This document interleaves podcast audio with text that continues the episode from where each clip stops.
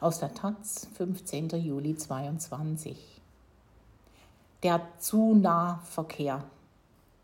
Wer sexualisierte Gewalt im öffentlichen Nahverkehr erlebt, sucht bislang oft vergeblich nach Hilfe. Dabei könnten BVG und S-Bahn zum Beispiel von London lernen. Von Fabian Krieger. Es ist ein Sonntagabend in der Ringbahn S41. An der Schönhauser Allee steigt eine Gruppe von jungen Männern in den Waggon. Einer von ihnen setzt sich Vicky K. gegenüber. Sie erinnert sich. Plötzlich merke ich, wie dieser Typ an meine Knie fasst und von dort an meinen Oberschenkeln hochstreicht, bis er mit den Fingerspitzen unter meiner Hose ist. Weiter kommt er nicht, denn K. schlägt seine Hände weg, gibt ihm eine Ohrfeige und ruft, das darfst du nie, nie, nie wieder bei jemandem machen. Der Täter schweigt, stattdessen setzt sich einer seiner Freunde zu ihm. Er sagt, Vicky K. solle sich nicht so aufregen. Andere Fahrgäste beobachten die Situation, tuscheln, aber keiner spricht K. an oder unterstützt sie. Am S-Bahnhof Wedding steigt sie aus. Dem Schock, der Angst folgt Orientierungslosigkeit. Was kann sie jetzt tun? Während sie darüber nachdenkt, ob sie am nächsten Tag wieder eine kurze Hose tragen kann, fährt der Täter einfach weiter S-Bahn. K. will den Vorfall wenigstens melden. Zu Hause sucht sie am Laptop nach einer Meldestelle für sexualisierte Gewalt im ÖPNV. Fehlanzeige. Und sonst findet sie keine Infos darüber, wohin sie sich wenden kann. 2021 zählte die Berliner Polizei 403 Sexualdelikte im ÖPNV. Dies zeigt zwar, dass sexualisierte Gewalt in Bus und Bahn mit etwas mehr als einem Vorfall am Tag ein allgegenwärtiges Phänomen ist. Aber es sagt wenig über die wahren Ausmaße des Problems aus, denn die Dunkelziffer ist hoch. Viele Fälle werden nicht zur Anzeige gebracht. Auch K. stellte erst eine Anzeige, als eine Freundin die bei der Polizei arbeitet, ihr dazu riet. Ich selbst kam überhaupt nicht auf die Idee, die Polizei einzuschalten. Das kam mir irgendwie zu groß vor. Dabei beschäftigt sich Vicky K. sowohl privat als auch beruflich mit Feminismus und Geschlechtergerechtigkeit. Wenn selbst für sie die Hürden für eine Anzeige hoch sind, wie ist es dann für Betroffene, die kein Deutsch können, weniger Erfahrung mit bürokratischen Vorgängen haben oder keinen gut informierten Freundeskreis, der weiterhelfen kann? Ein niedrigschwelliges Angebot will die Initiative Cat Calls of Berlin machen. Sie betreibt einen Instagram-Account, an den Menschen ihre Erfahrungen mit Catcalling im öffentlichen Raum schreiben können. Hier landet vieles, was sonst nirgendwo gemeldet wird. Hinterherpfeifen, vulgäre Sprüche, Anfassen, Exhibitionismus, sowas, erklärt Hannah, die bei Catcalls of Berlin aktiv ist. Wir wollen Betroffenen zeigen, dass sie gehört werden. Was an Übergriffen im ÖPNV an Catcalls gemeldet wird, ist erschreckend. Er streichelt mich in der vollen Bahn am Po. Als ich mich umdrehte, machte er einen Kussmund und streichelte weiter. Er hat sich auf den Bahnsteig gelegt, um mir, 14, unter den Rock zu schauen. In der Ringbahn. Er fing an, sich in die Hose zu fassen und zu stöhnen. Solche Übergriffe geschehen im gesamten öffentlichen Raum. Aber in Bus und Bahn ist es oft besonders bedrohlich, weil es geschlossene Räume sind und man der Situation nicht einfach entfliehen kann. So Hannah von Catcalls. Was unternehmen die Berliner Verkehrsbetriebe dagegen? Ein Interview zu dem Thema lehnt die BVG ab.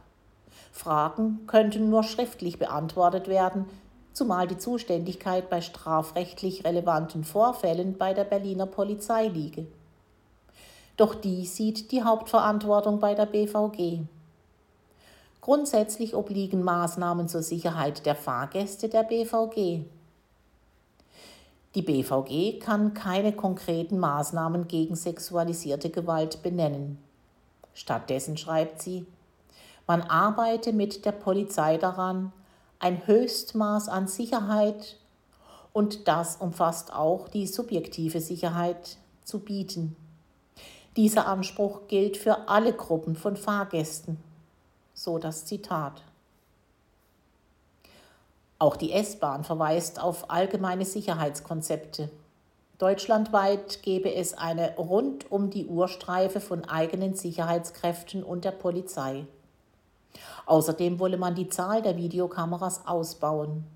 Und auch hier der Verweis auf die in ihren Anlagen zuständige Bundespolizei. Immerhin erklärt sich ein Sprecher zum Interview bereit. Die Bundespolizei führe regelmäßig in Präventionswochen Trainings mit den Verkehrsbetrieben durch. Schulungen zum Umgang mit sexualisierter Gewalt gibt es allerdings nicht. Das Problem wird auch nicht priorisiert, lässt zumindest die zweite Antwort des Sprechers erahnen. Prävention ist wichtig, wir können aber nicht alles zur gleichen Zeit machen. Unsere Ressourcen sind endlich. Zuletzt habe es etwa Wiederfälle von S-Bahn-Surfen gegeben. Dort geht es um schwerste Verletzungen und sogar Tod. Man würde sich deshalb zunächst diesem Themenfeld widmen. Stefanie Lohaus von der feministischen Forschungsorganisation EAF kennt dieses Argument. Dass die Datenlage so schlecht ist, führt dazu, dass das Problem nicht ernst genommen wird, sodass verantwortliche Stellen sagen können, wir müssen nicht tätig werden, weil es kaum Vorfälle gibt. Lohaus, die zu sexualisierter Gewalt im öffentlichen Raum arbeitet, fordert daher, die Verkehrsbetriebe sollten selbst Daten über Übergriffe und Belästigung erheben, so wie es zum Thema Kundenzufriedenheit ganz selbstverständlich passiert. Die Londoner U-Bahn geht hier voran.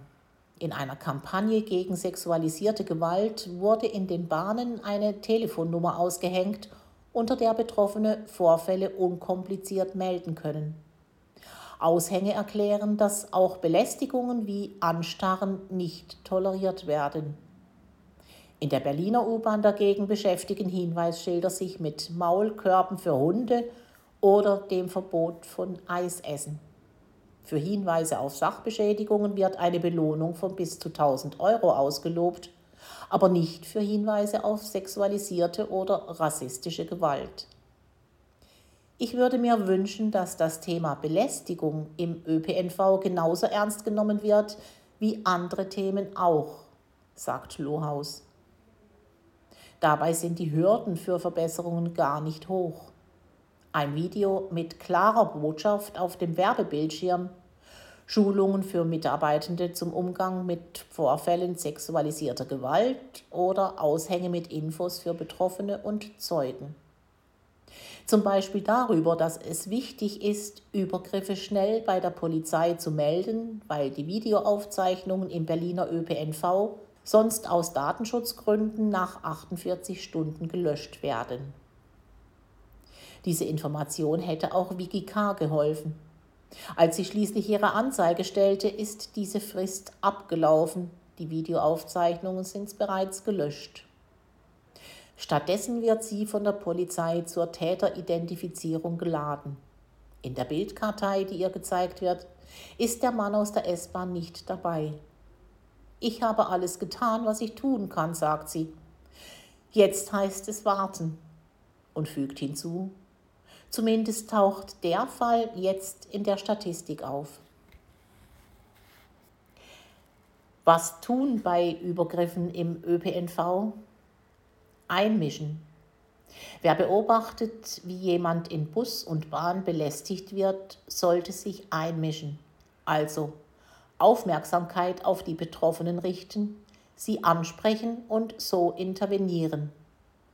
Betroffene selbst können bei jeglichem Vorfall von Gewalt oder Belästigung in der Bahn die Notbremse ziehen oder die Notrufsäule auf den Bahnhöfen nutzen, die rund um die Uhr aktiv sind, sodass Sicherheitspersonal oder die Polizei eingeschaltet werden können. Nach einem Übergriff ist es wichtig, so schnell wie möglich Anzeige zu erstatten.